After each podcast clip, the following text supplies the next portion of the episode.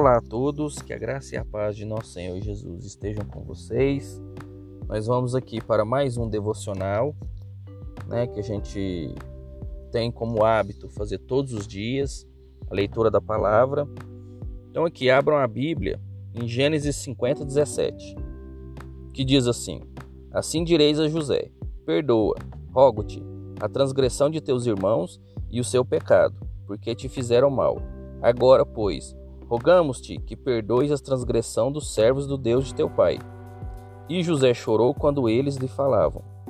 Quem falou aqui foi o pessoal que os irmãos de José mandaram, porque o pai de José tinha morrido, né, havia falecido, e os irmãos ficaram com medo, né, de que a retaliação viera, né, porque eles fizeram mal a José, né, e depois o único que poderia fazer, colocar paz, né? Era o pai de José.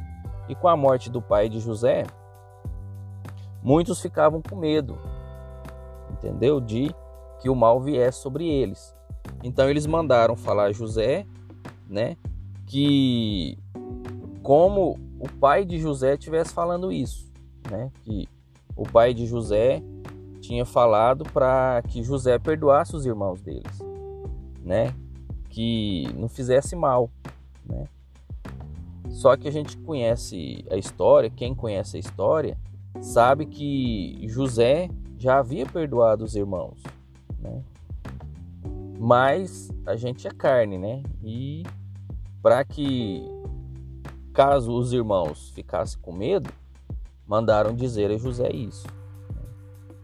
Ou seja, nós temos que perdoar, né? Os nossos irmãos, aquele que nos fazem mal. José perdoou, né? Perdoou os irmãos, perdoou todo o mal que fizeram a ele. E por ter alcançado o perdão, né, Deus se revelou na vida de José. Né? Havia se revelado muito antes, né? Com a habilidade de interpretar sonhos, né? Mas agora não. Agora José já estava bem mais avançado, né? E Deus tinha dado outras habilidades para José, né? De governar, de tomar decisão. Né? E foi assim que ele prosperou. Mas tudo começou devido a que ele havia liberado o perdão para os irmãos dele. E assim devemos ser nós, né?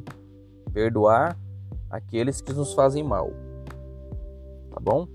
Que Deus abençoe o dia na vida de cada um de vocês que a graça e a paz de nosso Senhor estejam na vida de todos e até a próxima.